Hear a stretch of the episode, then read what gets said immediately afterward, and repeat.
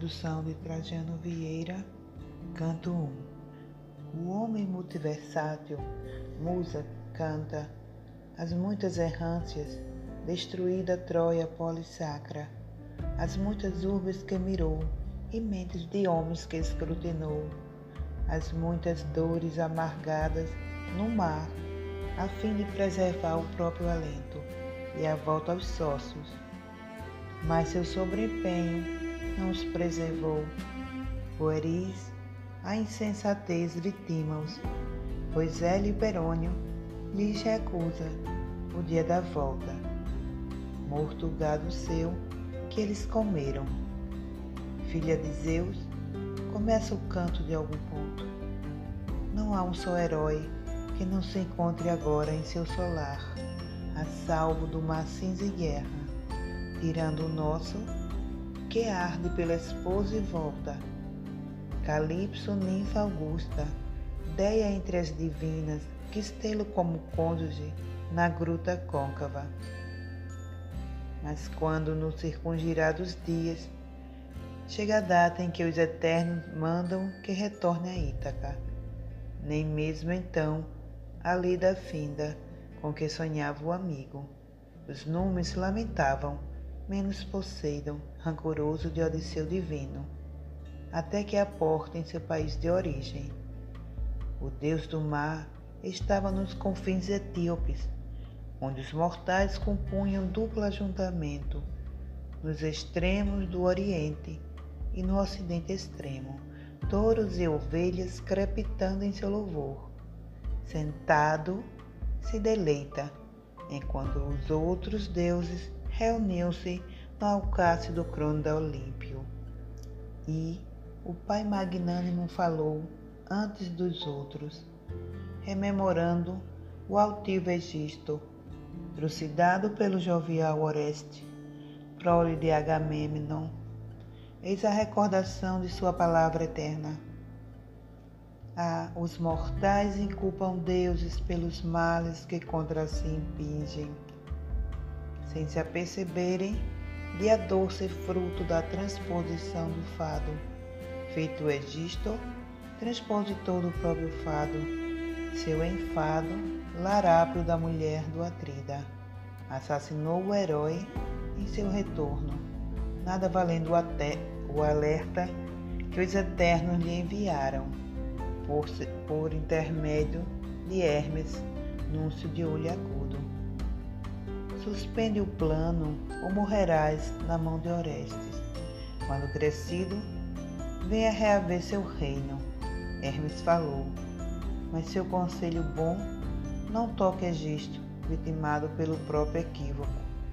Então lhe respondeu Atena de olhos glaucos: Ó pai Crônida, magno entre os demais olímpios, é extremamente justo que sucumba a Egisto, como seria se outro lhe seguisse o exemplo.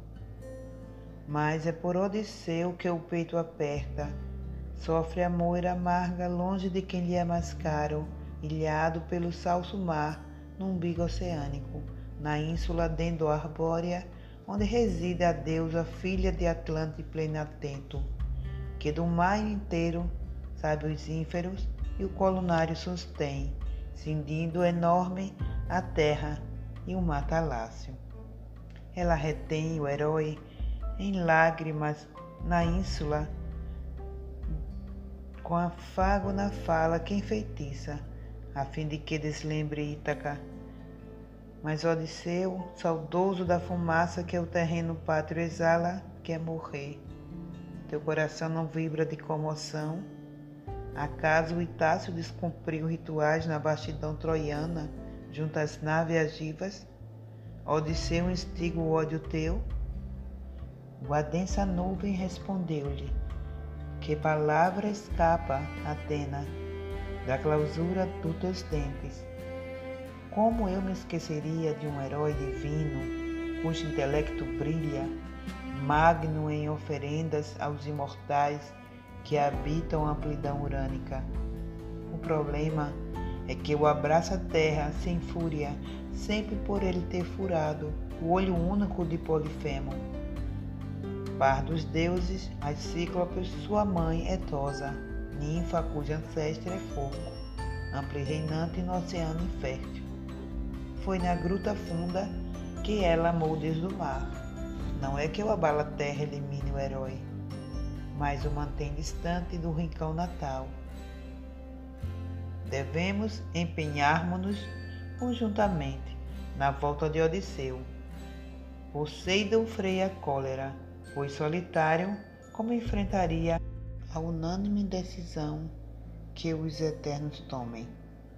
Olhos glaucos, Palas Atenas assim se pronunciou. Ó Pai, filho de Cronos, sumo entre nomes fortíssimos, se aos imortais é caro que Odisseu solerte reganhe o lar, mandemos sem demora a ínsula Odídia o mensageiro agicida Hermes, com um comunicado claro à ninfa Belas Tranças. É inquestionável a resolução de que o herói sutil retorne ao próprio lar. Quanto a mim, vou reanimar seu filho em Ítaca, fortalecer seu coração para que reúna numa assembleia aqueus de cabeleira longa. Decidam expulsar os pretendentes, todos matadores de ovelha e gados cornos curvos. O jovem deve obter, na pilo multareada e esparta, alguma informação do pai que volta.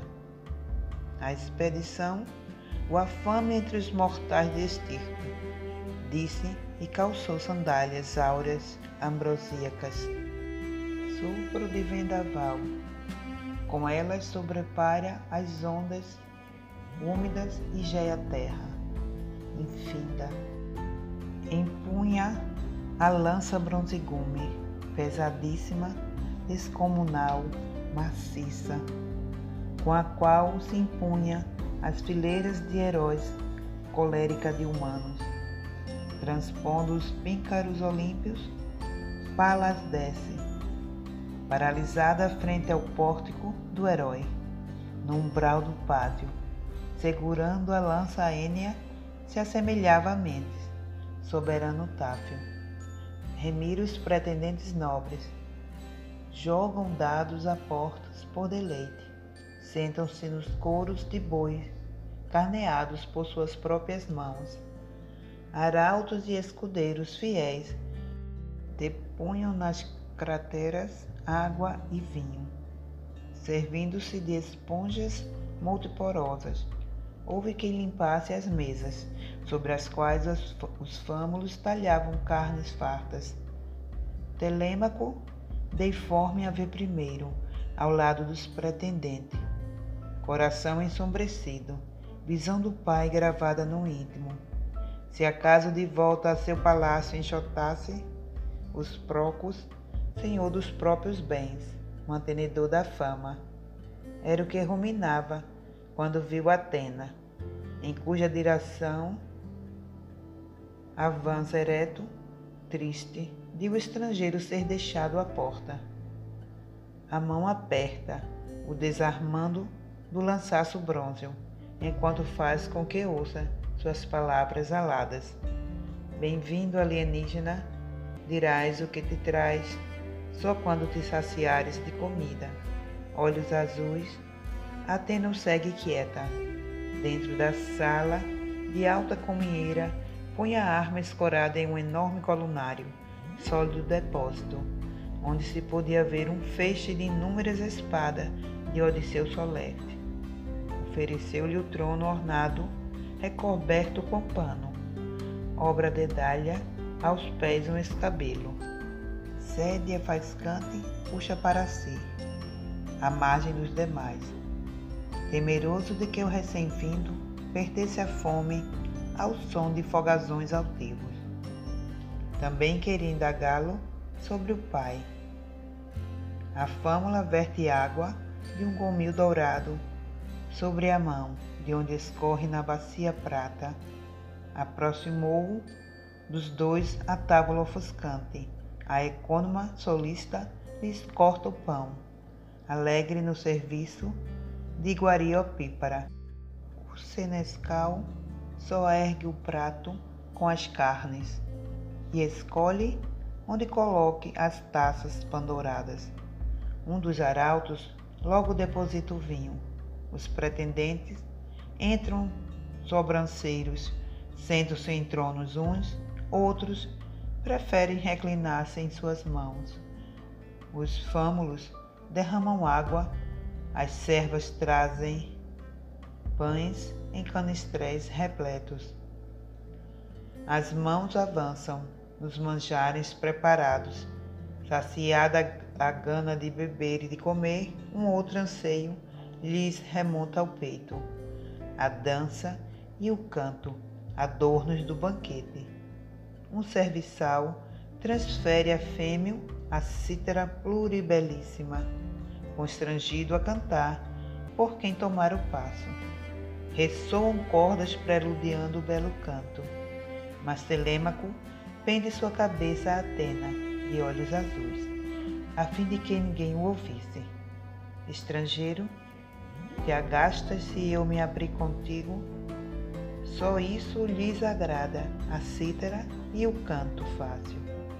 Quando se farta de comida alheia, de um homem cujos ossos brancos apodrecem na praia, sobre a chuva ou no oceano cinza.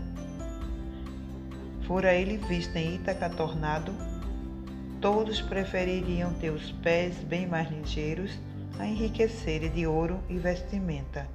Agora, a moira miserável o levou e nada nos reconforta, mesmo se um disser que o viu. Perdeu-se o dia do retorno do meu pai. Permite-me solicitar tua franqueza. Quem és? De que cidades vens? Quem são teus pais? Que nome tem tua nau? Os teus marujos vêm a Ítaca por quê? Preferes que te chame como? Não creio que chegaste aqui a pé. E me esclarece mais um ponto a mim tocante. É a tua primeira vez em Ítaca? Ou meu pai já te acolheu? Meu lar recebe muita gente, pois que meu pai prezava o giro do convívio. Atena, olhos azuis, escuta o que dirá alguém de coração aberto. O sábio Aquilo é meu pai. Mentes foi o nome que me deu. Sou rei dos Táfios, bons remeiros, aportamos aqui em direção aos temesos, falando-se de outra língua. Transposto o oceano vinho, bronze aceitam cambiar por ferro cor de fogo. Fundeamos o navio longe da polis, sob o Neio, bem no porto Retiro, Reitro, à beira campo. Da hospedagem recíproca nos orgulhamos há muito tempo, como atestará Laerte, que dizem se ausentou da cidadela. Dores amarga na campina, a velha serva dando-lhe de comer e beber, quando a fadiga intensa imobiliza as articulações infirmes, sobre a gleba fecunda onde viceja vinha. Nós acabamos de chegar teu pai pensando reencontrar aqui. Um Deus talvez impeça a volta de Odisseu, que não morreu no vasto oceano. Algum assunto o entretém na ínsula circuntalácia, onde civícolas grosseiros desconsideram seu desejo de partir. Mesmo sem as prerrogativas do adivinho, direi o que imortais depõe dentro do peito, antecipando o que há de se cumprir. Do sítio natal, o herói não ficará por muito ausente, mesmo que o ferro das argolas o retenha, muito sagaz, sobe, sobeja-lhe recurso ao mar. Diz-me, coração aberto, só uma coisa: és filho de Odisseu como cresceste tanto. Direi que a testa é a mesma e que possui olhar tão belo quanto o dele. Como a convivência nossa permite-me lembrar, antes de Troia, aonde viajou com os demais argivos, ao lado dos melhores, em navios bojudos. Eu nunca mais revi teu pai, nem ele a mim.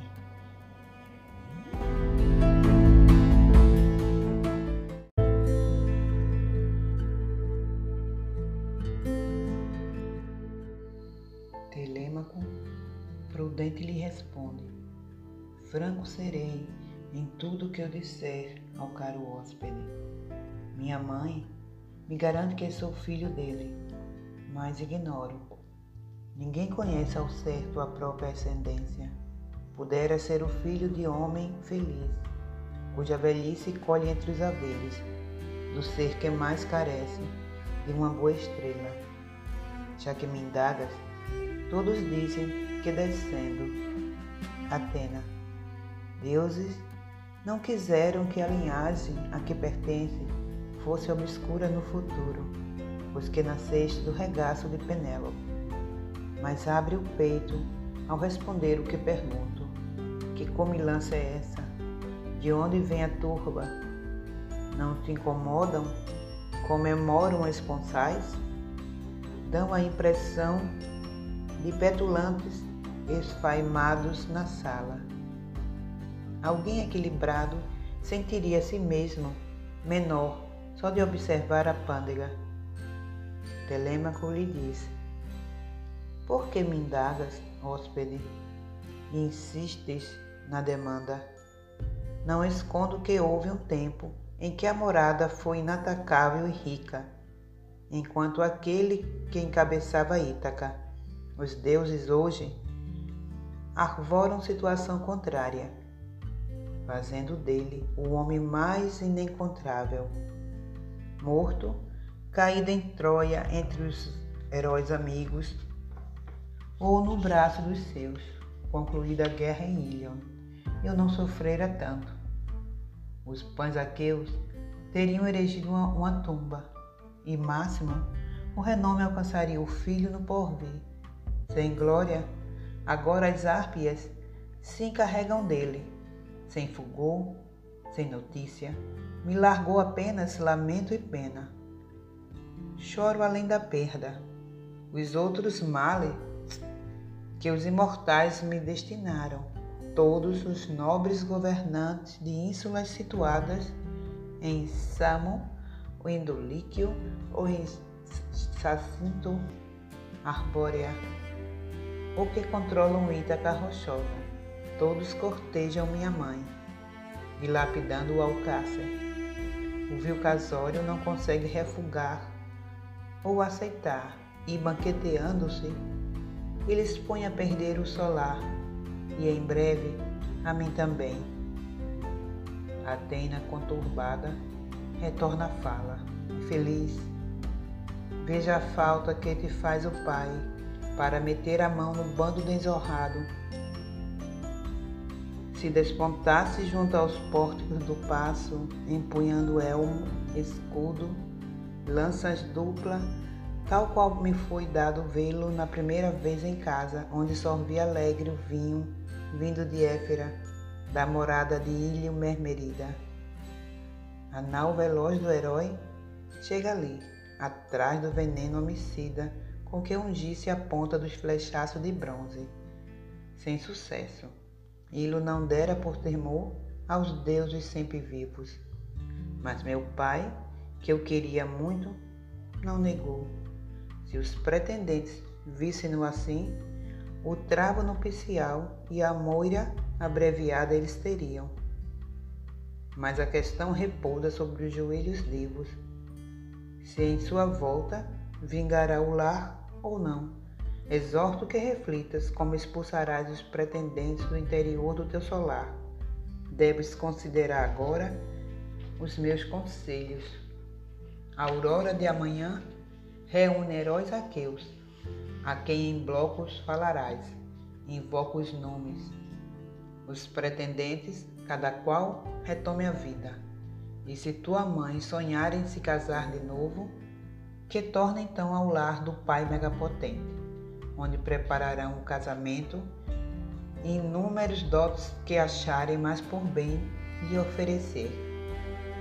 Eis o que mais surgiram.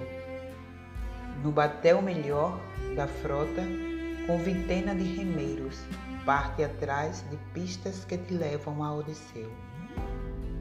De duas, uma ou de um mortal escutas algo, ou tu crônida, cuja voz afama os homens. Pilo principia, onde Nestor governa, depois Esparta, atrás de Menelau. O Flavo, o derradeiro, vestes bronzes, a voltar. Se ouvires que ele vive e que retorna a Ítaca, suporta a dura espera, mesmo se de um ano mas se ouvires que já morreu, erige um túmulo, tão logo chegues, ricas oferendas fúnebres, muitíssimas concede, e um novo esposo à mãe. Quando não mais houver questão pendente, indaga a ti mesmo, rumina o coração e a mente sobre a melhor maneira de matar em casa a corja de chupins, a bruta ou iludindo-os Deixa de criancice, que não és criança.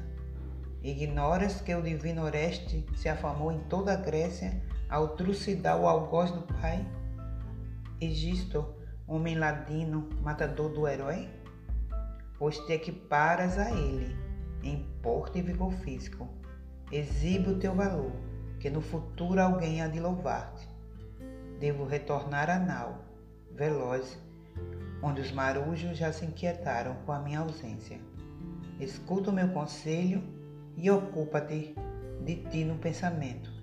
Então o moço inspira sensatez e profere em sua resposta: Hóspede, teu coração é pródigo em conselho amigo, como sois ser um pai com filho, não ouvido.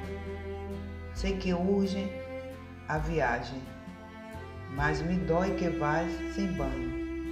É confortante e ânimo no coração, sorrindo no retorno e me aceitando os dons de monta. Útila recordação de mim, conforme o hospedeiro oferta a quem hospeda. A deusa de olhos glaucos. Peço não desejes que altere o meu planejamento. Devo ir presentes que me dás de coração, mantém contigo, até que, em minha volta, eu pare aqui. Quando cambiamos, quando cambiando bens, terás minhas relíquias. Atena ganha a altura de uma ave, não sem antes incutir coragem em seu peito, reavivar-lhe a imagem de Odisseu, mais nítida do que jamais Recolhe-se a si mesmo jovem, estarrecido, sabedor de que era um Deus.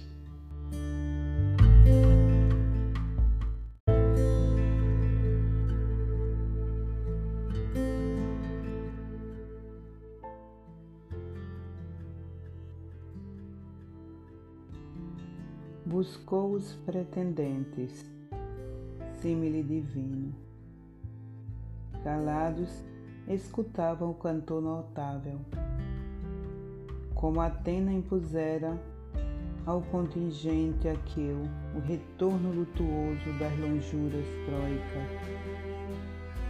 A câmara de cima chega a voz do Aído, ouvida por Penélope, filha de Icário, que desce da alta escadaria, não sozinha mas com as duas fâmulas sempre solícitas. Diante dos pretendentes, a mulher divina estanca rente ao botarel do teto altíssimo, encoberta por véu translúcido.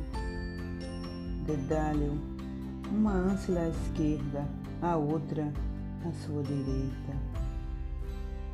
Pranteava ao se voltar para o cantor divino Vênio, conheces muitos outros feitos de homens e de imortais que encantam as plateias, célebres. Escolhe um deles que, em silêncio, todos te ouvem sorvendo o vinho. Para um canto lutuoso que dói no coração como um punhal bigúmeo. O sofrimento incontornável me domina, pois nunca deixo de rememorar o rosto de um herói, cuja glória ecoa em Argos na Hélade. Telêmaco respira fundo e então pondera. Por que vetar que o Aedos nos deleite, mãe? Se a mente dita o canto, poetas não têm culpa, mas Zeus é responsável. Doa ao comedor de pão, ao ser humano, o que lhe apraz doar. Fêmeo não é pior por referir-se à dor de Agivos. O homem mais aplaude o poema inédito ressoando em seu ouvido. O coração e o ânimo é necessário encorajar para escutá-lo.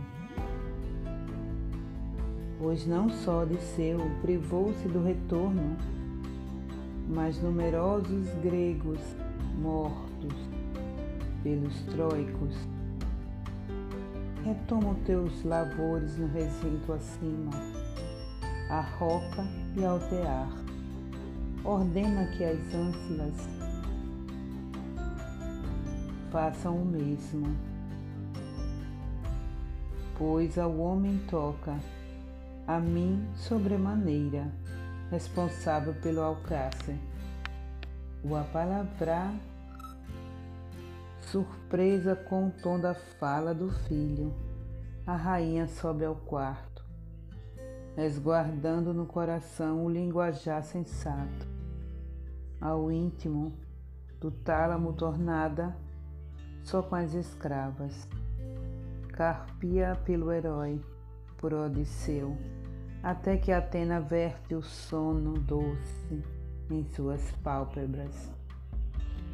Rumor dos pretendentes toma a sala escura, idêntico desejo de ocupar seu leito. Telêmaco pondera, altivos pretendentes de Penélope. Não será melhor postura entregar-se à balbúrdia quando se festeja. Nada é mais belo do que apreciar poeta da projeção de fêmeo, símile dos nunes.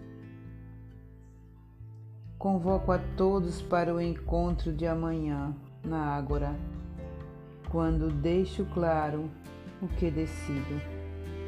Fora daqui, provai manjares preparados de vossas propriedades, variando a casa mais fácil e melhor parece a voz de um só continuar a consumir haveres fartos. Adiante, invocarei os bem-aventurados, caso crone da minha conceda retribuir. Inultos morrereis no interno do palácio. Assim falou, e, remordendo os lábios, Todos ficam embasbacados com a fala audaz. Antino proferiu então, filho de Eupites, algum dos deuses fez de ti um verdadeiro argoraca, falante desabrido na ágora, que Zeus não te conceda o reino da circuntalácia Ítaca, de que és o justo herdeiro. Telêmaco pondera. O tom que utilizei, Antino, te agastou? Ah, fosse meu o trono, mas com aval de Zeus. Acaso consideras que reinar é o pior do que pode ocorrer a alguém? Ser rei não é um mal em si, se o passo enriqueceu. merecedor de honores máximos. Nos arrabaldes de Ítaca não faltam príncipes, aqueus, anciãos e moços, bons para mandar, depois da morte de Odisseu. Mas não pretendo abrir mão de fazer de mim senhor do alcácer, dos serviçais, butim que me, me legou meu pai, filho de Pólibo, Eurímaco falou. Nos joelhos dos eternos a questão repousa. Quem reinará em Ítaca circoceânica? Mantenha os teus haveres e o comando em casa. Sou contra alguém que te expolie dos bens domésticos, enquanto a cidadela abrigue gente. Egrejo te, Telêmaco só gostaria de saber com quem falavas, de onde o estrangeiro disse ser, onde se situa a terra dos seus pais. Trouxe notícia do retorno de Odisseu ou veio só pensando em conseguir vantagens? Sua pressa não nos permitiu entabular conversação. Não tinha ares de plebeu, e o jovem respondeu-lhe judiciosamente: Eurímaco, não conto mais com o retorno de meu pai. Eis porque não levo a sério os núncios, qualquer que seja sua origem, nem mais prezo a fala do profeta, sempre vindo ao passo por solicitação de minha mãe Penélope. O estrangeiro é um hóspede ancestral de Tafos, filho do renomado Anquilo chamado Mentes, o rei dos filorremadores Táfios concluiu, sabendo que era bem-aventurado. Voltaram-se ao deleite da poesia e da dança, a diversão prenunciadora do crepúsculo. E no cursor da esbórnia, a noite escurecia. O sono leva cada qual ao próprio passo. No andar superior, Telêmaco recolhe-se ao tálamo belíssimo de muros altos. Muitíssimas questões ao dirigir-se ao leito. A seu lado, Euricleia, fiel e atenta filha de Opus Picenorite, iluminava os passos Fora Laerte que a comprara entre os haveres na flor da idade. Vinte bois valendo, símile da cara esposa. Tão benquista ela era em casa, mas nunca sua mulher, que a sua se enciumara. O jovem abre a porta do elegante tálamo, sentado ao leito, despe a túnica finíssima e a depõe sobre os braços da anciã cordata, que a dobra e alisa com apuro. Aposta em gancho, à beira-leito pespontado, a serva então sai do recinto. Puxa a porta pela argola prateada, estica o louro do ferrolho, pão noturno sobre o velho de uma ovelha. Pensa no caminho a trilhar por sugestão de Atena.